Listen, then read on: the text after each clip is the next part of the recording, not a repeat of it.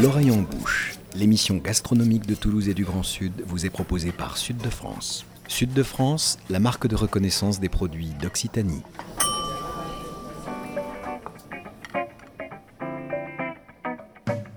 Bonjour et bienvenue dans l'oreille en bouche, l'émission gastronomique qui met Toulouse et le Grand Sud dans ses casseroles et dans vos oreilles.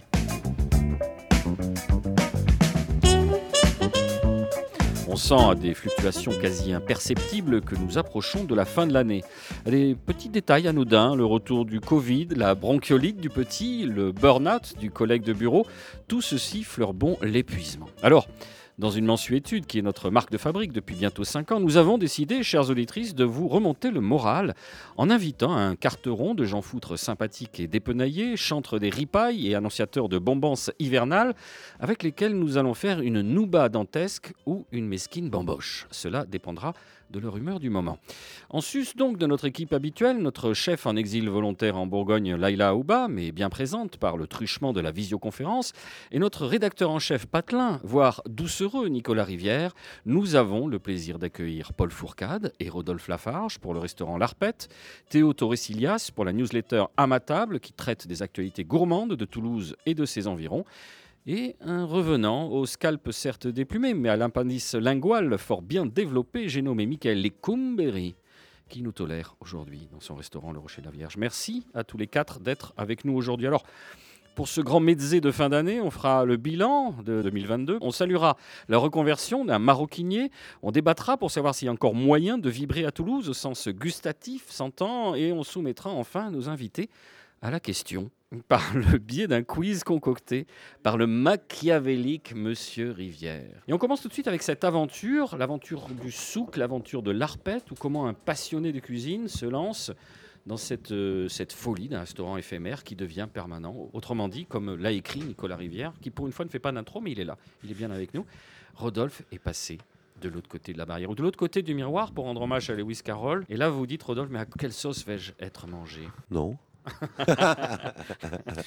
Rodolphe, on s'était vu quelques jours avant que cette aventure de souk commence avec Paul Fourcade, euh, Place des Carmes. À l'époque, c'était évidemment euh, l'heure de pointe pour Brusson à la dalle et on reviendra sur, le, Brusson à la dalle. Mais voilà, comment l'idée de souk est venue au printemps dernier, à l'hiver dernier, monter un restaurant éphémère? Voilà, comment tout ça émerge bah, Alors là, je vais plutôt laisser la parole à Paul, hein, parce que c'est à lui que, que revient. Euh, bah, si, c'est toi qui as eu l'idée de de, rebooster euh, ton resto l'été et d'aller euh, d'aller essayer de garder la clientèle toulousaine à Toulouse et pas de l'envoyer dans les euh, multiples euh, extérieures. Voilà, Paul Fourcade, donc Loge 24 au marché des Carmes, qui est un restaurant attenant au marché mais qui donne sur, sur l'extérieur.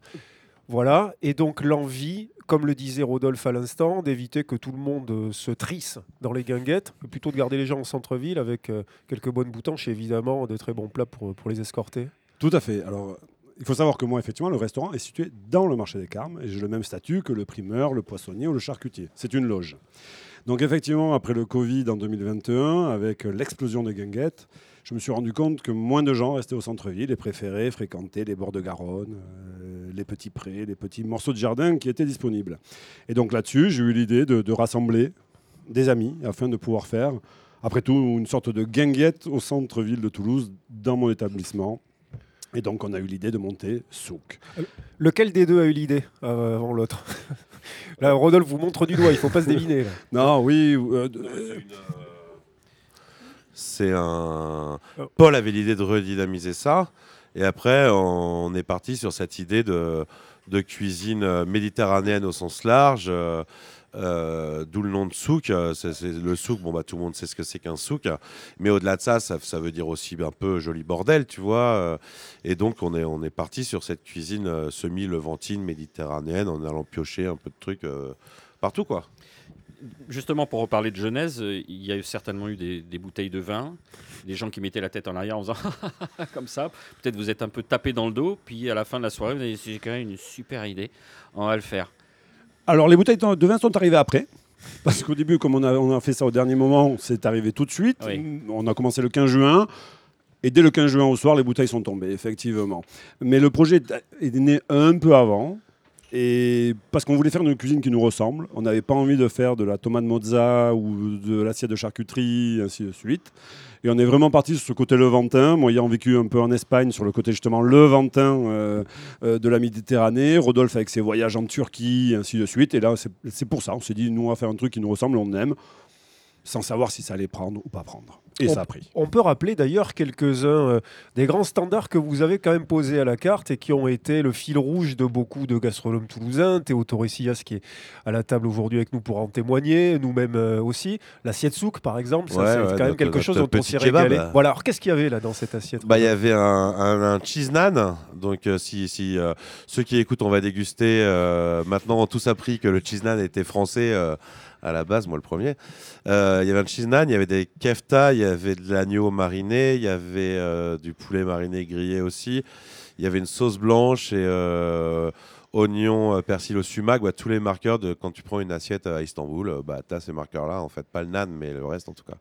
Et après une carte qui évoluait, effectivement, vous l'avez dit, un peu d'Espagne, Paul, Turquie, la Grèce évidemment, du poulpe. Bon, on a, on a voyagé dans la Méditerranée. Beaucoup de, de cuisine quand même qu'on retrouve moi, non seulement j'y ai voyagé, mais en plus, du coup, j'avais investi dans toute la collection Faïdon, tu vois, donc de la Palestine, Israël, euh, Grèce, euh, Turquie, etc. Sachant que les marqueurs, tu les retrouves assez, euh, assez globalement au final. Hein, la, sauce blanche, le sumac, le zaatar, des choses comme ça. Donc après, on a pris on, a fait on est parti du labné jusqu'au baba ganouche, euh, le muhamara, euh, toutes ces spécialités-là, en, respectant bien les codes. On se tapait des barbecues le matin, place des Carmes. Enfin, Paul se les évite collés. Euh, on cramait des aubergines et des poivrons deux fois par semaine. Enfin, on a quand même respecté les codes. C'était assez simple dans l'assiette, mais tout était bien fait derrière. Et puis sans phase d'essai véritablement, euh, vous y êtes allé sans filer euh, en quelque sorte, euh, Paul Sans filer, certes, mais en sachant qu'on avait quand même les produits. C'est-à-dire qu'on travaillait avec les commerçants du marché des Carmes, Alexandre par exemple, Chevrotier pour, pour l'agneau, la maison Samaran pour le poulet, après la maison Racé pour, pour Gali pour certains morceaux de, de, bœuf ou avec la maison d'Esquin. Donc on avait quand même on avait quand même le, euh, la source, la provenance, et on avait le goût. C'est-à-dire qu'on savait ce que l'on faisait, ce que l'on attendait. Donc là-dessus, ça n'a pas été une grosse aventure. Ça a été beaucoup de mise en place, beaucoup de choses comme ça, mais on savait le résultat qu'on attendait et on l'a obtenu. Théo Torresillas, arpenteur de Toulouse et de ses environs, hein, pour la newsletter à ma table. Quelques souvenirs peut-être de repas chez Souk, de plats marquants ou de quelque chose euh, qui vous ont plu euh, démesurément? Euh, oui, je me souviens assez bien du premier plat que j'ai mangé là-bas, la première fois que j'y étais. C'est un plat que j'ai pas retrouvé après, je crois. C'était une aubergine farcie euh, à l'agneau, énormément d'épices. Recette palestinienne, ouais. C'était extrêmement savoureux, beaucoup d'épices qui revenaient et. Euh, et un, très bon gras qui tapissait vraiment bien. Ça, c'était très très Qu'est-ce que c'est cette recette palestinienne, Rodolphe? Bah, En fait, c'est une base de ragoût d'agneau haché aux 9 épices et qui sert de base vraiment à beaucoup de plats en Palestine. Euh, et nous, on l'a mis euh, dans l'aubergine, en effet et grillé avec euh, justement la sauce blanche, un peu de pistache, des choses comme ça au-dessus. Mais, la, vraie question, c'est pourquoi vous n'avez jamais refait, Rodolphe? Si, si, on, l'a refait, si, si, si. On l'a refait, mais peut-être pas quand Théo est revenu. Ou... Ah mais on l'a, on l'a. Oui, parce qu'il ne mangeait pas tous les jours. Hein. on l'a fait moins souvent qu'au début. Au début, elle était vraiment à la carte, comme le plat servi avec la pita frite et, et, le yaourt.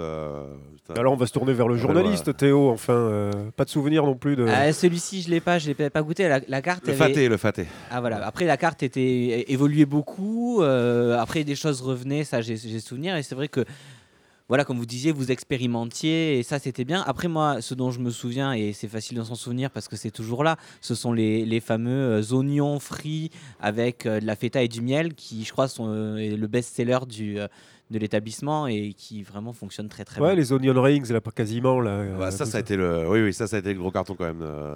oui ça, vient, ça vient d'où à la base C'est pas, pas tellement le Ventin, ça non, a priori. Non, non mais, c'est sympa. Le Ventin, exactement. il y a de la feta et du zaatar. Oh. Mais oui, respect.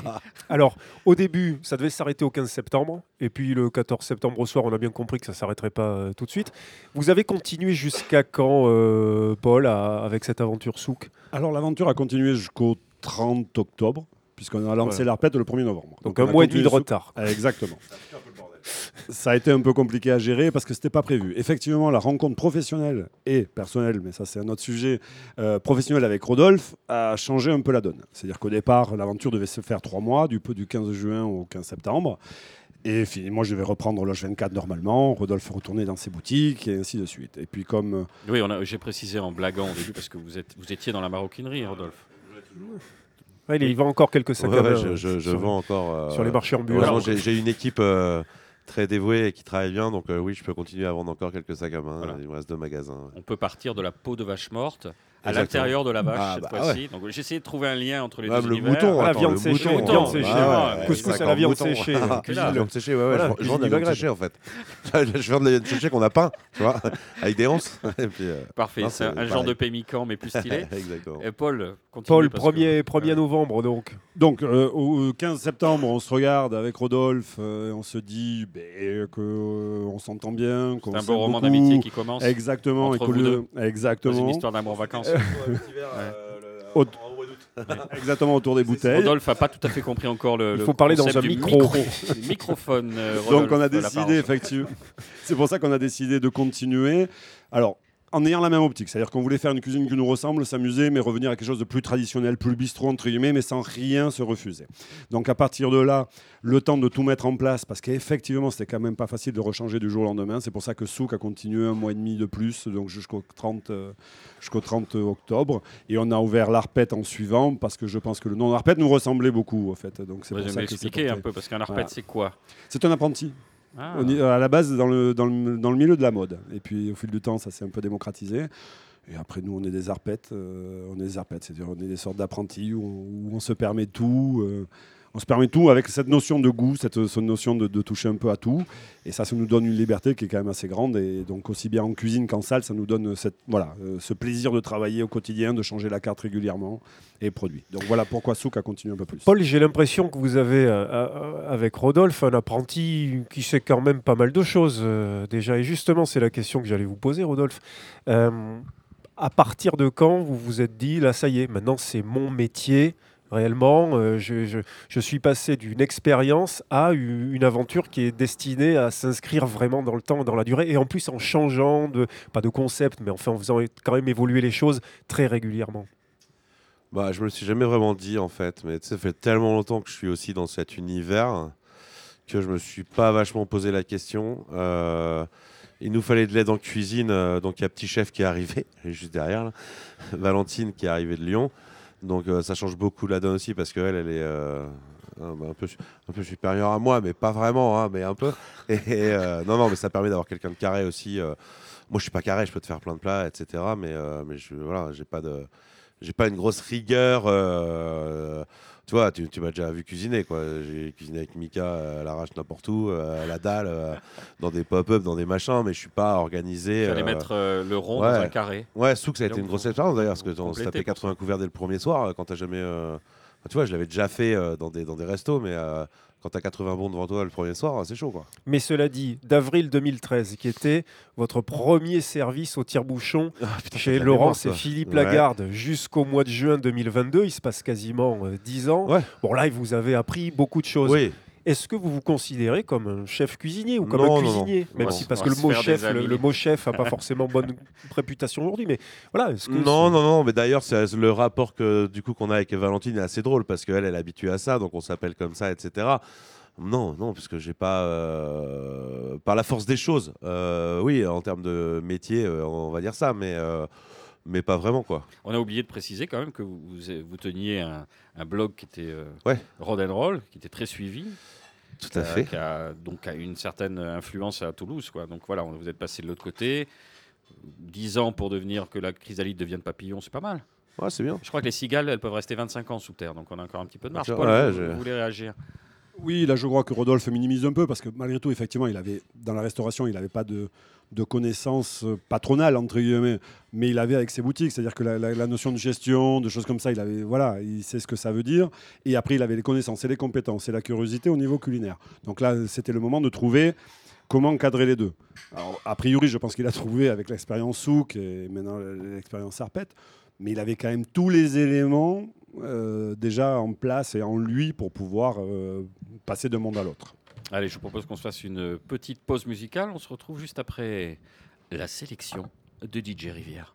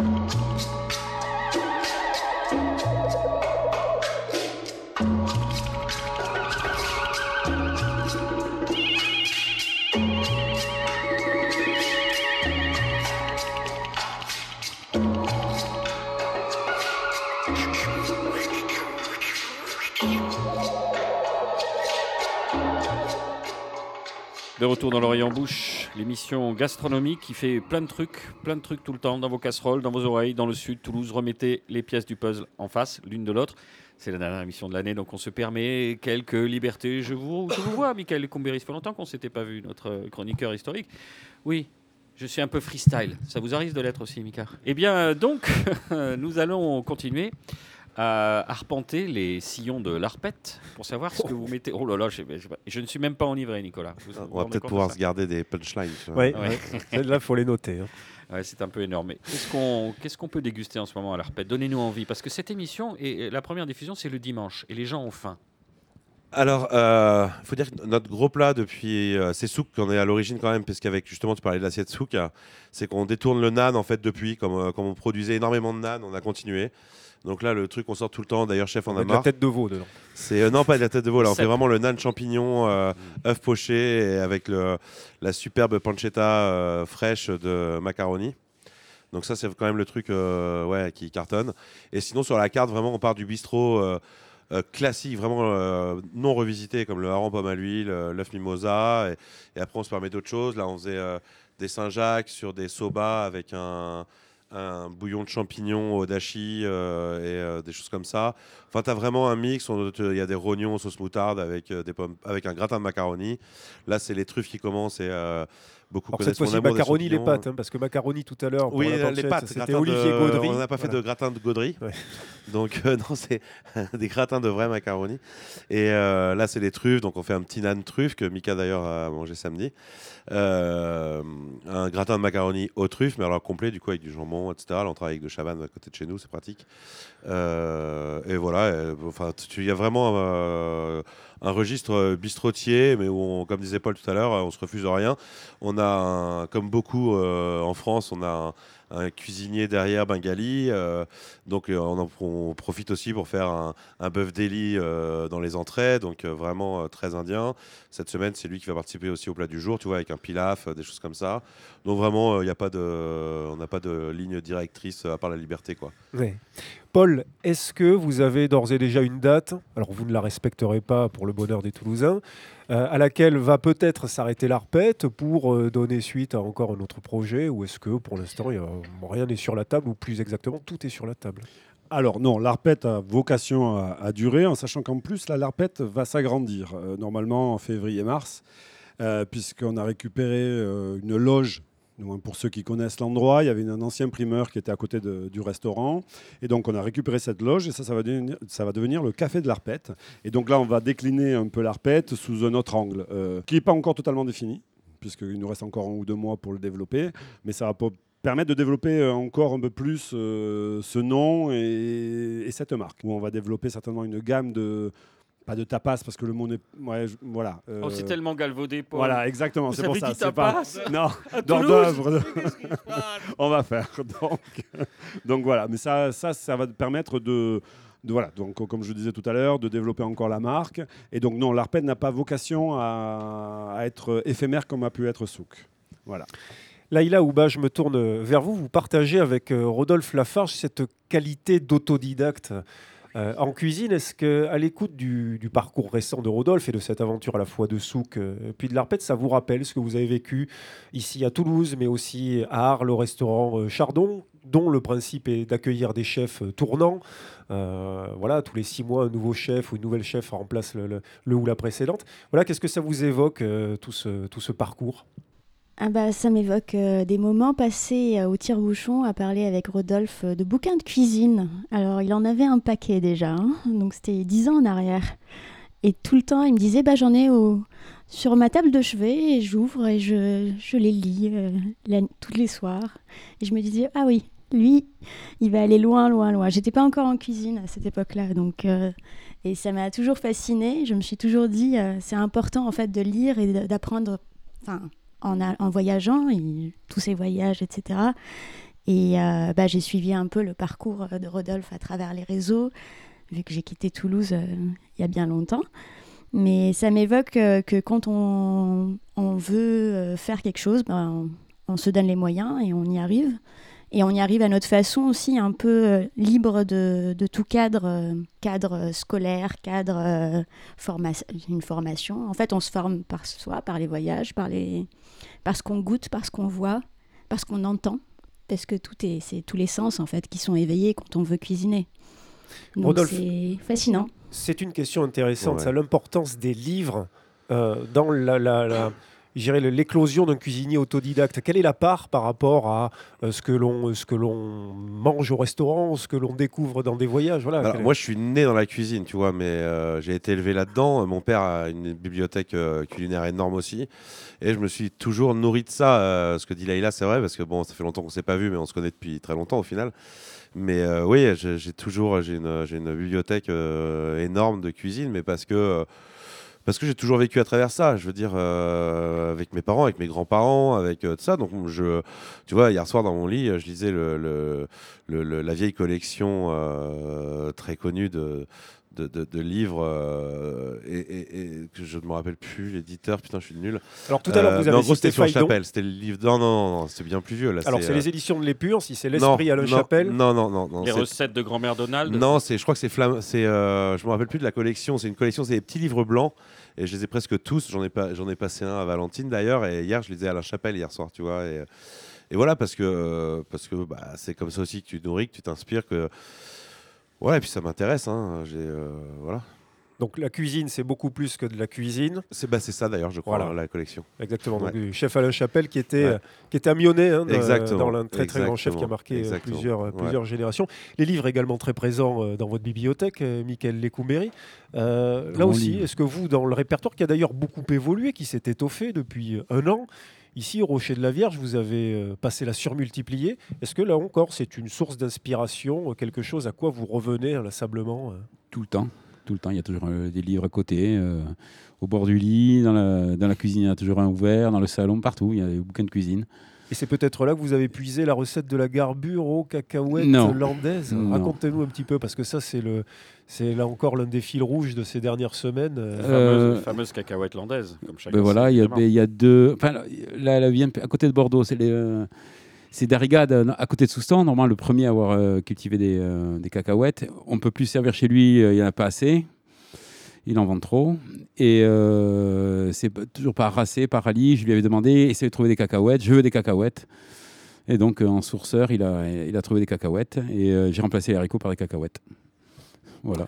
Théo Torresillas, vous avez euh, goûté ce plat. Vous êtes venu récemment au Rocher de la Vierge dans votre tournée dans votre tournée dans le cadre de Amatable, puisqu'on va faire un petit peu le, bilan de cette année, euh, de cette année 2022, de ce qui s'est de ce qui s'est passé à Toulouse et dans les alentours. Alors, on ne pouvait pas ne pas vous inviter, puisque aujourd'hui vous êtes l'un des scrutateurs les qui a le regard le plus, avec le plus d'acuité euh, sur le sur le sans, sans forfanterie, hein, mais euh, sur la cuisine toulousaine. Et qu'est-ce qui qu'est-ce qui vous a marqué cette année, Théo Torresias?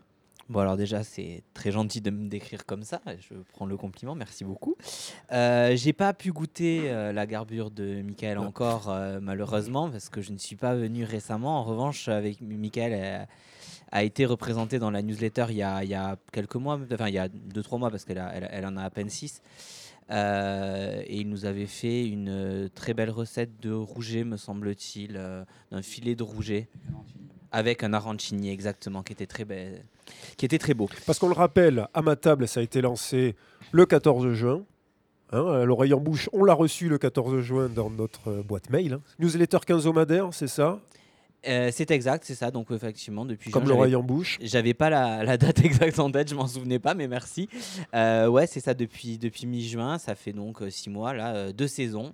J'essaye de, de, suivre le cycle des saisons dans dans ma présentation. Et donc le principe, c'est une nouveau la nouveauté euh, Alors, des 15 euh, jours. le principe en général, c'est une adresse en euh, une adresse en lumière, on va dire, qui est en général plutôt un classique de Toulouse, ou en tout cas une adresse qui a déjà pignon sur rue, qui est connue, mais euh, que j'essaye d'aller rencontrer, avec qui j'essaye d'aller discuter avec le chef, de le présenter autrement, et surtout de récupérer une recette également euh, du chef.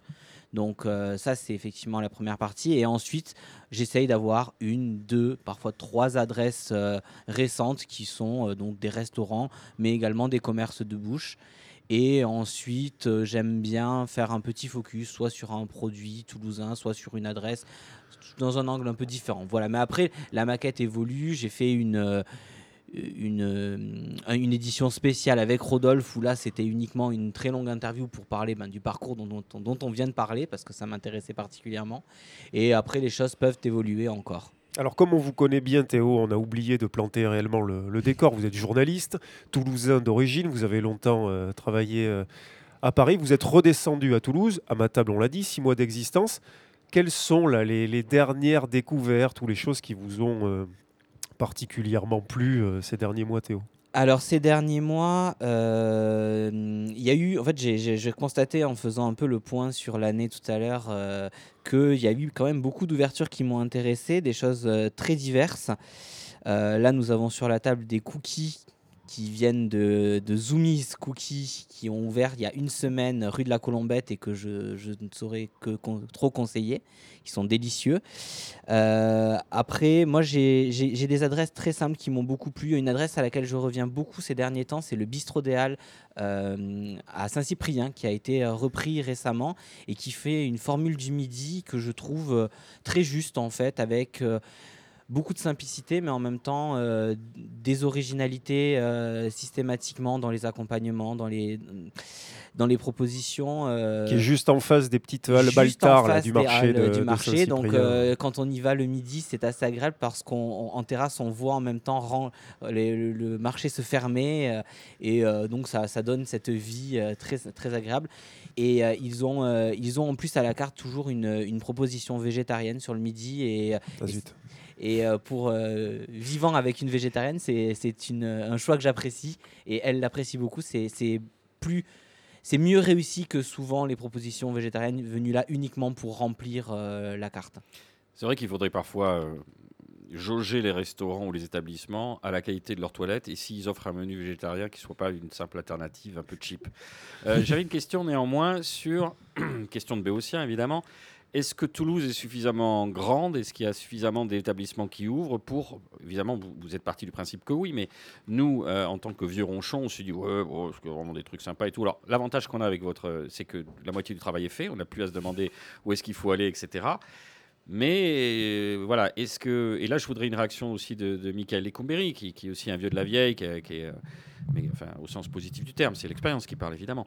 Est-ce que ça se passe? Est-ce que ça bouge encore? Est-ce que ce vieux cadavre existe encore à Toulouse? Ou alors c'est vraiment. Même Rodolphe s'est saisi de son micro. Mais je veux d'abord J'ai fait ça longtemps. une, une réaction exactement de Théo. Euh, ben, effectivement, ça a toujours été, ça, ça a été un peu la, la crainte que j'avais au début dans- en, en préparant ma maquette, euh, en me disant est-ce que c'est pas un peu audacieux d'avoir une ou deux adresses nouvelles euh, par euh, tous les 15 jours?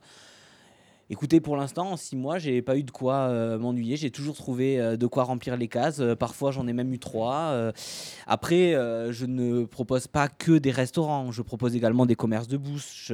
J'ai parlé de la boucherie gras que j'aime beaucoup. Là, je vous ai parlé de cookies. Nous avons parlé de macaroni et de ses boutiques, de sa boutique de pâtes et de produits italiens. Voilà. Donc, je, je- je suis dans. Enfin, je ne propose. Et puis après, je propose également, pardon, une diversité dans la restauration, aussi bien dans. Dans de la street food que euh, dans des propositions plus euh, bistronomiques et bistrotières, voire gastronomiques, euh, si l'occasion se présente. Donc en fait, non, il y a de quoi faire. Moi, ouais, euh, Boris, tu vois, ce que, ce que tu poses comme question, ça a été la limite de Rodenroll, justement. Parce que moi, par contre, j'ai attaqué euh, vraiment que le côté euh, cuisine, vraiment. Donc, que ce soit gastro ou bistrot euh, plus.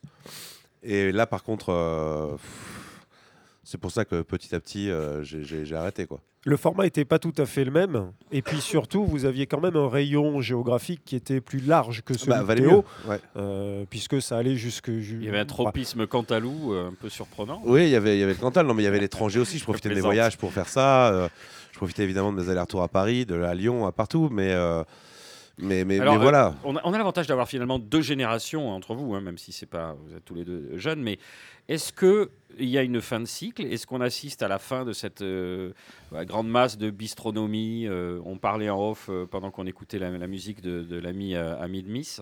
euh, Michael Lecumberi ou voilà Théo, est-ce que vous sentez qu'il y a un autre frémissement, il y a autre chose, c'est d'autres types d'établissements, Alors je crois qu'il y a eu effectivement un, un cycle qui a eu lieu, effectivement, là vous citez des noms, l'émergence en fait de cette bistronomie il y a une quinzaine, vingtaine d'années maintenant, qui a effectivement bien servi Toulouse, qui a apporté une, une, une énergie très très intéressante. Et oui, on a évidemment passé à autre chose là-dessus. Après, je ne suis pas forcément le meilleur euh, commentateur sur ce sujet parce que moi, les 12 dernières années, j'étais à Paris. Je ne suis revenu qu'il y a deux ans en fait à Toulouse. mais vous avez un regard frais, ce qui m'intéresse. Voilà. voilà, Donc, donc moi, je ne m'ennuie pas aujourd'hui. Euh, de là à vous dire qu'il y a une scène euh, euh, extrêmement créative et innovante euh, culinairement, ce serait peut-être excessif. Alors justement, on va replacer un petit peu les choses dans leur contexte. Michael, vous discutez il y a quelque temps avec un ami journaliste euh, qui, n'est pas, qui ne vit pas à Toulouse, mais qui connaît bien la ville et qui vous confie qu'après tout, euh, c'est une ville un petit peu moins excitante sur le plan, sur le plan culinaire. Est-ce que, pour faire suite à ce que disait Théo, on a peut-être eu raison un peu avant tout le monde et qu'aujourd'hui ça s'émousse un peu, mais qu'en réalité la qualité est toujours là Ou est-ce que c'est un point de vue que vous partagez? Alors évidemment, c'est pas facile puisque vous êtes vous-même restaurateur. Bon, on parlait justement, on parlait de. J'étais à Bordeaux, c'était à Bordeaux, ça se passait à Bordeaux, donc euh, voilà. il me dit que c'était moins exotique, moins, il y avait moins quelque chose qui. On a des restos qui ont ouvert il y a, une dizaine d'années. On est, pas mal sont établis maintenant. On peut prendre des petits faillots. Il y a Solide, il y a. Ils sont là, ils sont dans leur, euh, ils continuent à faire leur, taf super bon comme nous, enfin super bien. Euh, Et à côté, moi, j'ai vraiment l'impression que sur Toulouse et peut-être ailleurs, l'accent, enfin, toutes les nouvelles créations se portent sur une cuisine du midi, enfin, en- presque à emporter. C'est le, c'est kebab, c'est les kebabs. On est dans une. Toutes les grandes ouvertures assez excitantes qu'il y a eu ces, derniers temps, elles se situent là, c'est-à-dire c'est vraiment sur de l'emporter. Alors, je ne sais pas si c'est dû au fait que l'emporter a changé avec le, confinement, avec le, avec le Covid, où on est passé sur quelque chose. J'ai plutôt l'impression que les gens qui créent des choses vont, enfin la, la jeunesse va plus, les jeunes vont plus vers quelque chose à emporter. Après moi, avoir une cuisine excitante aujourd'hui sur Toulouse, bon, moi j'ai pas trop le temps d'aller au resto déjà, et là où je vais, euh, je vais manger chez vraiment chez des, chez les potes. Alors effectivement, j'ai envie d'aller manger chez Mordu parce que j'ai des, euh, tout le monde me dit va chez Mordu, c'est bon. La dernière fois, je suis allé euh, chez Magnum qui a été repris où il y a un, un cuistot qui est, arrivé. Ouais, effectivement, c'est très très bon. Il y a des petites choses quoi, mais et pour en, pour en revenir donc à ces discussions avec le journaliste à Bordeaux, il me disait si on prend Toulouse, le, le dernier prix, il a eu lieu en 2016, le prix du, euh, du fooding. On parlait euh, du, fooding. C'est toi, non? 2016, C'était toi. euh, ouais, parce qu'on parlait justement qu'il y en a un qui a failli l'avoir cette année, mais finalement ça, ça a basculé sur un, c'était sur un hamburger. c'était le Perpignan, c'est Yeg, Ye- Yeg, je crois Perpignan qu'il a eu. C'est Yeg à Perpignan. c'est ouais. Yeg à Perpignan qui avait hésité, où il y avait une station à Toulouse avec. Euh, avec, Supérette, quoi. Euh, voilà, donc se situe sur une cuisine finalement d'hamburger, de l'excitation en cuisine pure. Je, je sais pas, c'est c'est vous les journalistes. Euh, attends, aujo- aujourd'hui, euh, là, puisque tu- on parle clairement du fooding, le fooding a filé son prix fooding à un resto euh, avec des millions d'investissements derrière, avec tout ça. Donc on n'est pas non plus euh, en, quête, en quête de ça ici. Et après, ce qui a toujours marqué Toulouse, euh, moi je sais que fantasmant un peu la scène bordelaise d'une époque, je me rappelle très bien de tout le tournage euh, qu'on a fait. euh, de toute façon, on les a tous fait ensemble, presque, Mika, mais de très très bons par exemple.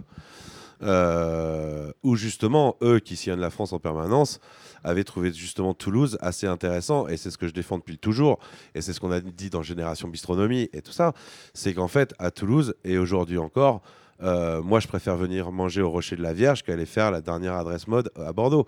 À Toulouse, tu as une ville d'autodidactes, euh, et au final, il n'y a pas de grosses nouvelles adresses, il y a des nouvelles adresses. Non, mais- je- ce que je dis- non, mais j'approuve ce que- ce qu'il disait, mais euh, effectivement, l'émission sur la bistronomie, c'est, euh, on parlait, c'est Aziz, Hamid, euh, Ouais, ouais, ouais.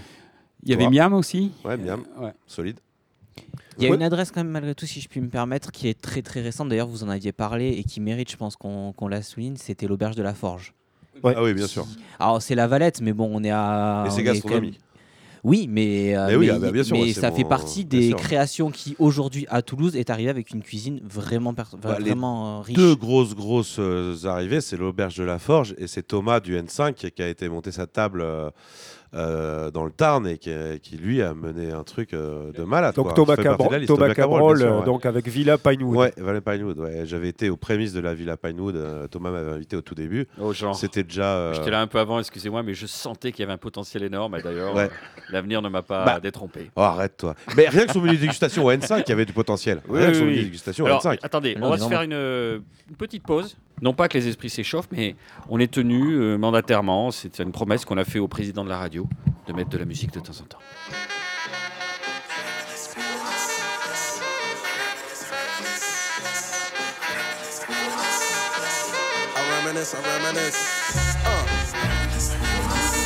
Uh.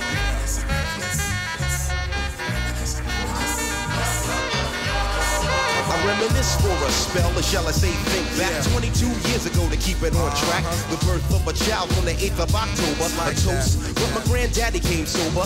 Count all the fingers toes, now I suppose you hope the little black boy grows. 18 years younger than my mama. But I really got beatings cause the girl loved drama. In single parenthood, there I stood. By the time she was 21, had another one. This one's a girl. Let's name her Pam. Same father as the first, but you don't give a damn. Irresponsible, plain not thinking. Papa said chill, but the brother keep winking. Still he won't down you or tear out your hide. On your side while the baby make a slide. But mama got wise to the game. The youngest of five kids, hun, here it is. After 10 years without no spouse, mama's getting married in the house. Listen, positive over negative for the woman a master.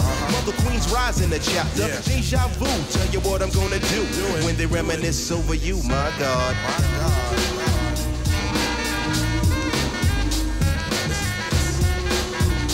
And seal smooth. Coming at y'all. When I date back, I recall a man off the family tree. My right hand, Papa Doc, I see. Took me from a boy to a man, so I always had a father when my biological didn't bother. Taking care of this, so who am I to pick up? Not a bad ticker, but I'm clocking Pop's liver. But you can never say that his life is through. Five kids at 21, believe he got a right to. Here we go while I check the scene with the Portuguese lover at the age of 14. The same age, front page, no fuss. But I bet you all you know they live longer than us. Never been seen now, that's where you're wrong. But give the man a taste and he's gone. Nodding off sleep to a jazz tune. I can hear his head banging on the wall in the next room. I get the pillow and hope I don't wake him. For this man the cuss, hear it all in verbatim. Uh-huh. Telling me how to raise my boy unless he's taking over. I said, Pop, maybe when you're older. We laughed all night about the hookers at the party. Ah. My old man standing yelling, Good God Almighty. Uh-huh. Use your condom, take sips of the brew. When they reminisce over you, for real. For real, baby. Like that. We for real. Yeah. Come on. I reminisce so you never forget this. The days are way back, so many bear witness the fitness. Take the first letter out of each word in this joint. Listen close as I prove my point. T to the R O Y. How did you and I meet in front of Big Lou's fighting in the street? But only you saw what took many time to see. I dedicate this to you for believing in me. Rain or shine, yes in any weather. My grandma Pam holds the family together. My uncle Doc's the greatest, better get the latest. If we're talking about a car, Uncle Sterling got the latest. I strive to be live cause I got no choice. And run my own business like my Aunt Joyce. So Pete Rock hit me, enough respect due. Uh-huh. When they reminisce over you. Listen. Listen, listen. Just listen, listen to the funky song, song. As I rock on, and that's word is born to the one and only. Never be another. He was my brother. Trouble T. Roy. It's like that, y'all. And it don't stop. Rock and Seal Smooth for 92.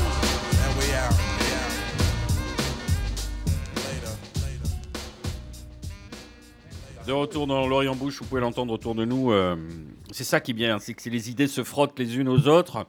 Moi, je suis en train, euh, je parle effectivement la bouche pleine, et à mon âge, j'ai probablement des dents creuses, mais c'est excellent. euh, Théo Torresilias, vous avez raison. D'où viennent ces cookies Zoomies, c'est ça? Écoutez, c'est une adresse, hein, c'est très bon. C'est ça, c'est Zoomies, deux, euh, deux, deux jeunes euh, femmes euh, qui s'appellent, pré- prénommées toutes les deux Alice, qui ont ouvert ça euh, euh, rue de la Colombette. Elles vendaient aussi sur le marché de Saint-Aubin avant que, avant que la boutique ouvre. Et même Rodolphe trouve que les cookies sont énormes. Alors c'est Eh oui. vous dire un petit Non, peu. c'est celui que j'ai soulevé là, on dirait un volcan. Chers, chers Alice, euh, chers Alice, c'est merveilleux. Et en l'espèce, mangez-moi, mangez-moi, mangez-moi. Euh, Michael, pendant cette interlude musicale, vous étiez particulièrement en verve. Et euh, voilà, vous vouliez sauver l'honneur de, de- de Toulouse tout en ayant bâché tout à l'heure par rapport à Bordeaux. J'ai pas tout compris. Là, il y a quelque chose d'excitant. Euh, C'est Quentin et Agathe. hein. Ils, font plusieurs choses. Ils avaient. euh, Quentin et Agathe. Oui, Quand, Quentin. quoi, Aga- où, comment, poison, pourquoi, poison, poison, Où est-ce poison. que ça se situe, Poison? Ça se situe Parfait. juste à côté de Minifundi. Super où aussi, je, vais manger tous les lundis midi. Euh, Non, menteur, je suis allé on se sert le, le café chez lui, torréfacteur de fou à Toulouse. Un voyageur qui, euh, qui, ouais, ouais, qui va régulièrement en Éthiopie, tout ça, goûter les cafés. Et c'est un petit délice à chaque fois en cuisine étrangère. Euh, avec une petite japonaise euh, derrière les fourneaux. Et Quentin, ils sont juste en face. C'est un- c'est un- c'est une vieille quincaillerie euh, qui, qui vendait des, du matériel de cuisine euh, il y a 30 ans. Donc Quentin Pierre-Antoine, Oui. qui a donc euh, créé Poison, pour le dire, euh, pour le dire en quelques mots. Oui, ça, Michael j'ai situé le lieu, on m'a demandé où c'était. Donc j'ai créé les petites histoires. Et ils avaient, ils avaient pris le- l'espace d'un un hôtel à, au Cap- Place du Capitole il y a deux ans. Ensuite, cet été, ils ont fait. alors, ils invitent un, un sommelier. À chaque fois, là, c'était. euh, Romano. Et là, euh, maintenant, ils ont fait pendant trois mois, ils ont fait une cuisine euh, végétarienne autour de, enfin végétale, tout simplement. J'ai été manger, c'est délicieux. Donc, il, fait, il fait des choses. Il a aussi autochtone, le, bar autochtone, où il, il a décidé de monter un bar avec que des alcools autour, pas au-delà de 60 km, voire 100 km. Donc voilà, il, est, euh, il fait des choses, quoi. Il est marrant. Euh, Et donc, c'est pas contradictoire avec ce que vous disiez précédemment dans votre séjour bordelais que euh, c'était plus des trucs emportés. Je ne suis qu'une contradiction. Alors en revanche, pendant la pause, Paul, vous soulignez un élément euh, intéressant, c'est qu'à Toulouse, il manque peut-être en matière de bistronomie, ou en tout cas de, de, de- de qualité de, de- de cuisine de ce niveau-là, la cuisine étrangère. Oui, oui, parce qu'effectivement, en, en bistronomie normale, entre guillemets, je pense que maintenant, on a même des discours, on s'est habitué, le niveau moyen toulousain est quand même très, très élevé, euh, et, ça, c'est génial. Effectivement, moi, en tant que consommateur, ce qui va me manquer, c'est retrouver cette qualité-là, ou ce niveau d'exigence dans une cuisine étrangère. Euh, Je ne sais pas, libanaise, euh, marocaine, euh, ar- arménienne, japonaise, ainsi de suite. Et, ça, effectivement, on je- moi, je considère, peut-être attention, je- moi aussi, je passe beaucoup de temps au restaurant, donc je ne je sors pas beaucoup à Toulouse. Voilà ce qui me manque. Comparé à, Bordeaux, où il y a eu à un moment donné, il y a eu voilà, pas mal d'endroits qui ont ouvert euh, un peu étrangers. Voilà, moi c'est là-dessus où je porterai, je dirais qu'à Toulouse, on n'a pas encore pris cette vague étrangère euh, culinaire que nous on a essayé de faire à Souk un peu cet été, mais de façon très loin, très lointaine. Mais voilà ce qui manque un peu pour moi. Avec peut-être quelques exceptions, mais notables, euh, notamment euh, rue euh, des Salanques, avec un invité, un précédent invité sur la cuisine vietnamienne que nous avions eu euh, dans l'oreille en bouche Thomas euh, d'Ulysse. Et puis aussi sur Cyclofood. la voilà Cyclofood, Monsieur Cyclofood, merci. Et puis également euh, Pachini en matière de cuisine euh, thaïlandaise. C'est vrai que sur la cuisine asiatique, il y a ces exceptions là. Peut-être Et Shinya Ramen. et Shinya Ramen dans le dans le registre euh, dans le registre japonais. Et les termes, termes- qui viennent d'ouvrir il y a. Ça commence à faire beaucoup d'exceptions, messieurs. Et et il y a- après, en japonais, euh, il y a aussi quand même euh, très français, mais euh, il, euh, les planeurs quand même, genre, on retrouve quand même une, quelque chose de japonais, si quoi. Quand c'est on Oui, moi, les restaurant planeurs, je japonais les mets en bistronomie. Oui, d'accord. c'est- Pour moi, Bah, c'est Ito, ça fait alors. partie du. Et Ito, je le mets aussi dans la gastronomie normale et haut de gamme, euh, d'où un. Ouais, très, je suis d'accord avec vous, Paul. Oui, oui, Ouais. c'est pas tout à fait. euh, pas tout à fait restaurant. J'adorais que Toshi et Ito fassent une, un jour une soirée à thème totalement japonaise, par exemple. J'adorais ça, par On va demander aux jeunes euh, son avis, euh, Théo, parce que là, c'est des vieux euh, barbons barbus qui parlent. Mais... Non, je suis assez d'accord. Euh, dans la cuisine vietnamienne, tant qu'on en parle, il y a ici un, restaurant qui est ouvert l'an dernier qui s'appelle Beb Chai, qui propose une cuisine vietnamienne euh, euh, végé- végétarienne par ailleurs, Euh, très très euh, réjouissante, honnêtement, que je conseille beaucoup. Et après, non, effectivement, euh, bon, moi, voilà, j'ai vécu quelques années. euh, près du quartier de Belleville et il me manque cette euh, effervescence euh, de boui-boui euh, euh, chinois. J'ai la chance d'en avoir euh, trouvé un, un ou deux euh, un peu méconnus, euh, mais, euh, mais c'est vrai qu'il n'y a pas cette, cette richesse-là. Ouais, après, évidemment, ce qui est totalement absent, et euh, ça, on est bien d'accord, c'est tout ce qui est cuisine subsaharienne, par exemple. fait. L'Amérique du Sud, très peu représentée Très peu, ouais. euh, également, et l'Amérique du Nord, euh, pas beaucoup plus. hein, donc, Tout à euh, Il y avait beaucoup à dire sur la cuisine de l'Amérique du Nord? Ah ben, par exemple, toute la, toute, la, toute la tendance autour des smash burgers, moi, me semble relever de ce patrimoine-là. euh, Rodolphe Lafarge. qu'est-ce que Ouais, alors t'en t'en as qui s'y sont frottés. euh, après, Superette le fait bien. euh, Enfin, tu vois, on a- je pense qu'on n'a pas besoin de 15 non plus.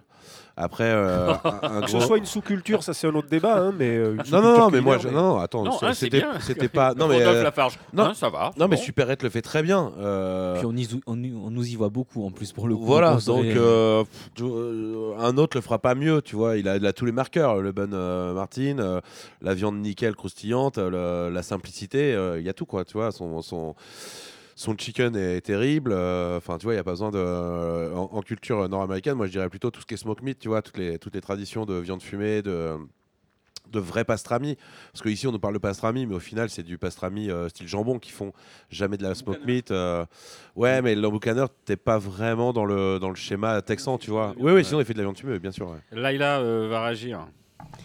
Bah, en, en fait, cette, euh, ce sujet, c'est intéressant parce que c'est un point sociologique important. C'est quand on parle de Belleville à Paris, par exemple, il y a une communauté qui est assez. euh, Enfin, une communauté asiatique qui est bien implantée. Et si on compare avec Toulouse, Toulouse ou Paris ou d'autres grandes villes, bah, c'est la communauté qui fait, enfin, cette communauté dont on veut manger à la nourriture, qui, si elle est importante ou pas dans une ville. Et je pense qu'à Toulouse, il y en a une communauté asiatique, il y a une communauté maghrébine, subsaharienne, mais pas assez en fait pour que ça investisse en fait dans des, dans des lieux euh, euh, où l'on puisse manger la nourriture euh, de ces pays-là.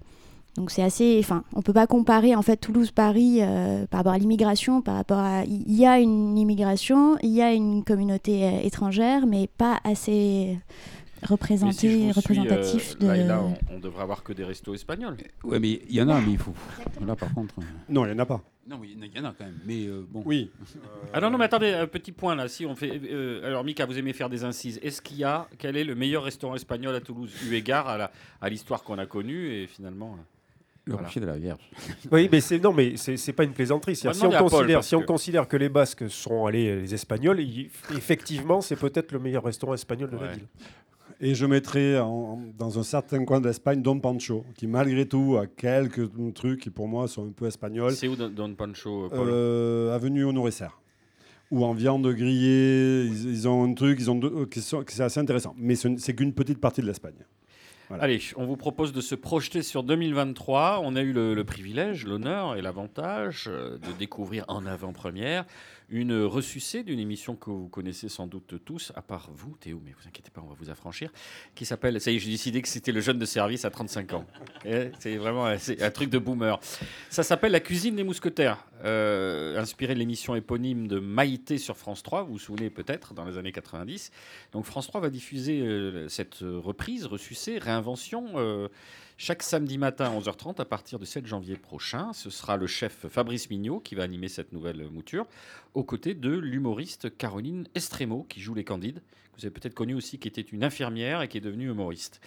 Alors on a eu, euh, je le dis, euh, le- le privilège de découvrir cette émission en avant-première. On n'a pas tout à fait eu la même analyse, euh, Nicolas Rivière. Je vais commencer, et vous allez nuancer, parce que pour celles et ceux qui ne vous connaissent, connaissez pas ou connaîtraient pas encore, vous êtes quelqu'un d'une nuance. Voilà, on est souvent avec vous dans le, le filigrane. dans la- Équanime. oui, vous êtes équanime, hein, c'est ça.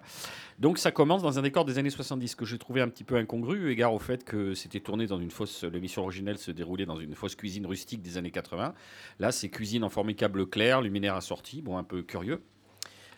Moi, ce qui m'a le plus gêné dans cette émission, finalement, qui au demeurant tient bien la route, hein, c'est euh, les parties pris de réalisation où je suis peut-être de l'ancienne école, mais quand quelqu'un est en train de cuisiner, j'aime bien le voir faire de près. Et là, il y a beaucoup, beaucoup de plans larges. Il faut attendre la moitié de l'émission pour qu'on ait un plan rapproché. Et c'est euh, sa complice qui vient avec un iPhone euh, zoomé de temps en temps. Peut-être concession, concession à, la, modernité. Et on emploie euh, souvent un verbe que nous-mêmes, euh, on va se trahir un peu, mais avons employé, qui est le verbe revisiter. Alors c'est à toutes les sauces. Donc au menu de cette euh, émission, c'est un pot-au-feu revisité, avec des poireaux grillés, des pickles de graines de moutarde, un barbecue de paleron. Et on découvre à l'occasion d'ailleurs, grâce aux animateurs, une réalité sociologique importante. Les hommes s'occupent du feu pendant que les femmes prennent l'apéro en racontant des potins. Et, le corollaire, c'est qu'il y a beaucoup de mots parasites qu'on emploie là aussi, nous tous, en fait et du coup. En fait, Du coup, en fait, on est parti sur. Du coup, non, je plaisante, je suis un peu méchant.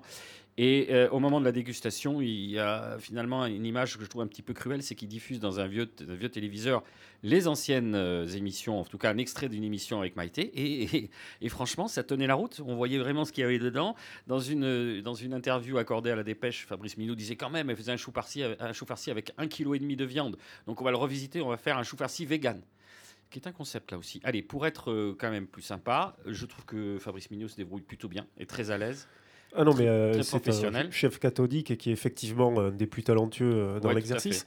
Euh, moi, quand on a eu l'annonce de, de cette émission, euh, j'étais aiguisé à, à plusieurs titres. D'abord parce que c'est une émission qui a cessé d'émettre il y a 25 ans, donc ce côté grand bond en arrière, ça- je me disais comment, ils- comment ils vont faire pour, pour transposer aujourd'hui une émission qui a, qui a un quart de siècle, et puis surtout je me disais comment ils vont se couler dans le, le costume extrêmement large du- d'une Maïté, soit en faisant du folklore, ce qui était déjà le cas à l'époque, hein, parce que les années 80-90, c'est l'explosion de la bouffe industrielle, enfin je veux dire, c'est pas du tout euh, les oies qui pendent euh, derrière la cheminée, euh, les anguilles vivantes euh, sur la table, c'est une invention quoi, télévisuelle certes intéressante, mais une invention.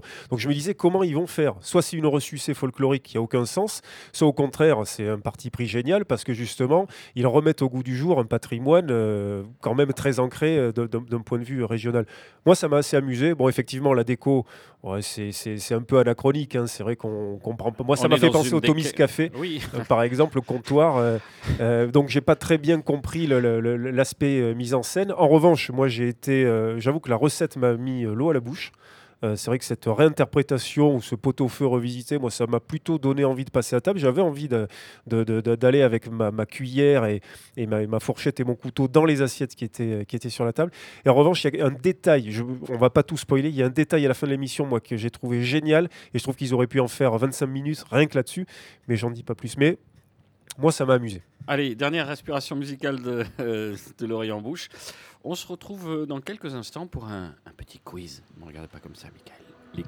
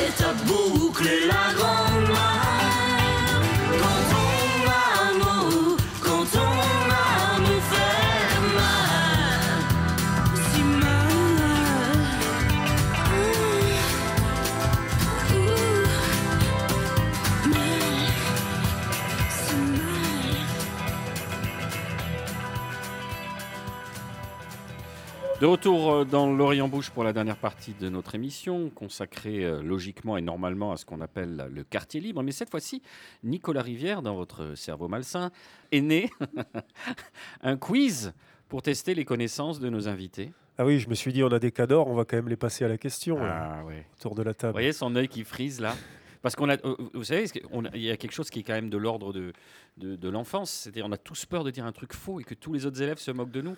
Donc vous êtes cruel. L'important, c'est de participer. Et vous Ah. allez le faire par équipe. Donc, Rodolphe avec Paul Fourcade et Théo Torresillas avec Mickaël Et Lecumberi. Laïla est toute seule. Et. Laïla, non, et Laïla qui constitue une équipe à elle toute seule La parce pauvre. que Ma fille, la elle a quand même un temps d'avance euh, sur les autres.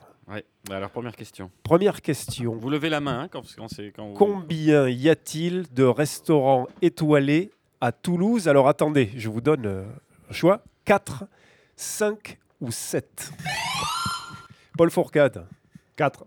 Non. Ah, attends, à Toulouse. À Toulouse. euh, Théo Torresillas et Michael Lecumberi, une idée? Moi, je te dis 3. Ah non, bah 4. Ah bah non, c'est J'aurais pas 4, dit- 5 ouais, J'aurais dit ou 4 7. aussi, j'aurais pas dit plus. Non. Toulouse. Bon, 0 quatre. point, zéro point pour cette première question. Il y en a Quatre. 5. 5. Michel Saran et le restaurant Le Pierre ont 2 étoiles. Edon, Balthazar Gonzalez, Le Cénacle et les Jardins de l'Opéra. Donc euh, le Cénacle, Thomas Vanderscher et les Jardins de l'Opéra, Stéphane Tournier. Ça commence très bien, 0-0. Deuxième question. La cuisine du Sud-Ouest possède notamment l'ail comme boussole culinaire. Lequel de ces trois eaux bénéficie d'une appellation d'origine protégée? A. L'ail rose de Lautrec, B. L'ail blanc de Lomagne ou C. L'ail violet de Cadour? Qui a répondu en premier? Théo Torresillas Euh, je crois que c'est Lautrec, mais il me semble que c'est eux qui ont répondu en premier. Eh bien, c'est faux. L'ail rose de Lautrec, l'ail blanc de Lomagne sont sous IGP. C'est l'ail violet de Cadour qui bénéficie d'une appellation euh, d'origine protégée. je réponds pas, cruel. comme Il ça, est- euh. Il est cruel. Et je vous invite d'ailleurs à écouter, à réécouter la 80e, et- la 89e pardon, émission de L'Oreille en Bouche. 0-0 toujours. En 2009, le restaurant Chez Navarre est la première adresse toulousaine à remporter un prix décerné par le Fooding. De quel prix s'agissait-il? A. Prix de la meilleure bombance. B. Prix de la meilleure ripaille. Ou C. Prix du meilleur gueuleton. Alors, c'est Paul Fourcade qui a levé la main. B. Ripaille. B. Ripaille, c'est une victoire. C'est un point marqué par l'équipe de Paul Fourcade et de Rodolphe. Quatrième question. Le célèbre chef occitan André Daguin, qui tint durant plusieurs décennies le restaurant étoilé de l'Hôtel de France, fut aussi l'auteur d'un livre de cuisine. Quel était le titre de cet ouvrage? A. La Gascogne gourmande. B. Le nouveau cuisinier gascon. Ou C. La cuisine du mousquetaire. Alors là, personne ne lève la main, ni Rodolphe. Mousquetaire, mais- Rodolphe, dit la cuisine du mousquetaire. La daguinerie. La daguinerie. Non, ce n'est pas ça non plus. Ça n'était même pas proposé. Théo Torresillas. Et Michael Lecumberi, une idée? Le, le jeune cuisinier gascon. Allez, le nouveau cuisinier gascon s'est accordé. Donc ça fait un point. Le jeune cuisinier, le nouveau cuisinier gascon, c'était la réponse B. Ce qui fait combien? Un point. Juste Un point. un point pour eux. Un point. Attention. euh, Non, un partout, un partout, vous aviez. Eh oui, la Ah oui, meilleure pardon, ripaille. moi, La je meilleure pas parce que je suis euh, pas littéraire. Je, suis, enfin, je me comprends. Cinquième question. Les vignobles du Sud-Ouest comptent pas moins de 16 appellations. Trois d'entre elles Il sont souffle. situées entre Toulouse et Agen. Lesquelles? Je répète la question. Les vignobles du Sud-Ouest comptent pas moins de 16 appellations. Trois d'entre elles sont situées entre Toulouse et Agen, sur la, sur la route d'ailleurs. Si vous prenez l'autoroute entre Toulouse et Agen, vous les traversez toutes les trois. Il y a des Alors, propositions quand même. Il y a des propositions, ça réfléchit. Je vois que ça réfléchit. Alors il faudrait lever la main et puis nous dire ces propositions euh, au micro. Je vois Théo de son œil de perplexe plein de J'aurais dit Gaillac et Fronton, mais j'en ai pas de troisième. Ah voilà, Gaillac sur la route entre Toulouse et Agen. Tu connais Ah, bien, tu connais bien la géographie ah merde, de la je suis à région. l'ouest alors, pardon. Paul Fourcade, une idée. Fronton. Fronton, c'est bien ça, c'est juste à côté. Non, c'est pas entre Toulouse et Agen, Côte de Gascogne, disait Marcillac. Rodolphe. Marcy, est-ce que Marcillac Bien vu, encore mieux que Merci. Théo avec Gaillac. Michael Lecumberi. Bon, on en a une alors. Donc, Fronton. voilà. Alors, Fronton, la deuxième évidemment qui. Non, ça n'existe pas. Coteau de, Co- Coteau de Montauban. euh, ça Coteau de n'existe- Montauban, ça Non, ça s'appelle Saint-Sardos. Saint-Sardos, voilà. Et ça, c'est une Voilà. AOC. Et puis la dernière, qui elle est effectivement sur le territoire d'Agen du Lot-et-Garonne, c'est l'AOC Brulois. Et oui, les coteaux du Brulois. Ah, vous Ah, alliez le dire. dire, ouais. Eh oui, vous alliez le dire. Mais c'est trop dur, Nicolas. C'est trop Rivière. dur. Voilà, alors on vous marteau, évite les- les-. Toulouse, les coteaux de Montauban et les coteaux d'Agen. Voilà, Eh donc oui. vous pouvez réviser votre carte de la région sur Il y a tout un le partout. Le partout, point. hein. Nico, on a le point. Non, non, Non. zéro. Non. Toujours, Et toujours pourtant, un les abus, ça compte pas ça Sixième question, là je sens que vous allez vous rattraper, les uns comme les autres. Michel Saran a ouvert son restaurant en 1995 à Toulouse. Il a obtenu sa première étoile en 1996. Quand a-t-il obtenu sa deuxième étoile? En 2000 en 2003 ou en 2006 Vous êtes en train de tuster, euh, Michael vous regardez mes fiches. C'est Rodolphe Lafarge qui répond. 2000, 2003 ou 2006 Euh, 2006. C'est faux, c'était en trois, 2003. trois, voilà, 2003. toujours, toujours un partout. Allez, on, on passe à la septième question. Le Fénétra, le Fénétra, célèbre pâtisserie toulousaine, est composé à base de. Alors écoutez bien. hein. À base de. A. Noix, citron confit et abricot. B. Amande, citron confit et abricot. Ou C. Amande, orange confite et abricot. Le Fénétra. Donc La B, je dirais. Théo Torresillas. Ouais, B, c'est une bonne réponse de Théo Torresillas. Ça fait 2-1 pour l'équipe de Théo et de Michael Lecumberi. Ah là, on va, on Là, va il avait répondu avant. Ah oui, bah oui, il a, il a- il a- Vous mais alors Boris là il faut surveiller. Non, non, non. Elle, elle avait pas zéro. Elle me fait zéro avec l'œil. Allez, on arrive de la fin, euh, on s'approche de la fin. Huitième question. Quel chef toulousain a un jour déclaré dans les colonnes du magazine Boudu Quand j'en vois certains prendre le plat en photo sous toutes ses coutures, j'ai envie de leur dire mange, ça va être froid. A. Hamid Miss. B. Nicolas Brousse. Nicolas Brousse. C. Johan Travostino. Nicolas Brousse. Effectivement, c'est un bon point marqué par Rodolphe Lafarge qui égalise, De qui partout, égalise de de partout. partout, Ouais, en compagnie de euh, Paul Fourcade. Le célèbre chef toulousain, neuvième question, le célèbre chef toulousain Lucien Vanel était connu entre autres pour une recette de cassoulet revisitée. Quel ingrédient inhabituel utilisait-il? A. Du lièvre, B. De la morue, C. Du pigeon. De la morue. Ouais, effectivement, un point marqué une fois encore. Ah non, c'est Rodolphe qui avait levé la main euh, en premier. Donc ce qui fait J'ai l'impression 3 que 3-2. Rodolphe, 3-2. Il est en train de prendre le large. Ouais, il est en train là. c'est- Puis il reste plus qu'une question. Vous pouvez égaliser. Alors là, il n'y a, pas de 11e question. Donc il y aura, il y aura un match nul, forcément, si, si vous marquez ce dernier point, Théo et, et Mickaël Lécouméry. Quel chef étoilé marseillais a été formé, entre autres, par le chef toulousain Gérard Garrigue? A. Ludovic Turac. B. Lionel Lévy. C. Alexandre Mazia. Ah, ben, euh, vous aviez levé la main, Michael Lécoumberry Euh, Non, et de toute façon, vous vous êtes. Non. Euh... Ludovic Turac est trop jeune, donc c'est Lionel Lévy. Voilà, donc c'est une victoire de Rodolphe Lafarge et de Paul Fourcade dans ce quiz sur la gastronomie euh, toulousaine. Donc Lionel Lévy, qui est aux manettes du restaurant de l'hôtel intercontinental euh, à Marseille. Ludovic Turac, qui est lui étoilé, une table au sud. Et Alexandre Mazia, trois étoiles au restaurant éponyme euh, AM. Voilà. Le, son- le second d'une table au sud qui vient d'ailleurs d'ouvrir un restaurant euh, rue, euh, rue Croix-Baragnon, euh, Hortus, et qui propose une cuisine euh, très intéressante, très, euh, assez technique et qui, je pense, euh, en a encore pas mal sous le pied. Ça euh, mérite d'être suivi. Est-ce que vous avez ressenti une émotion à la dégustation, Théo Torresillas Mais On peut citer son nom, Clément Lessou. Voilà, Là, il fait le malin L'Ortus. alors qu'il a cherché frénétiquement dans ses notes comment s'appelait le gars, le temps que vous retrouviez une contenance. passé notamment chez Yannick Delpech et puis euh, effectivement euh, chez, Robuchon Turac et chez Robuchon. Merci à tous les quatre. Merci au, ga- au grand gagnant du quiz. Il gagnait quoi d'ailleurs, Nicolas Rivière Un repas au rocher de la Vierge. Parfait. L'Orient Bouche, c'est fini pour aujourd'hui. Merci de nous avoir suivis. Merci.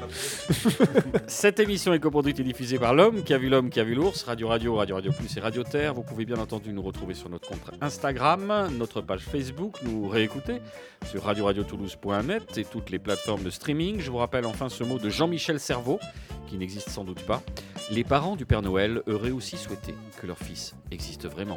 On vous retrouve en 2023 et d'ici là, portez-vous mieux.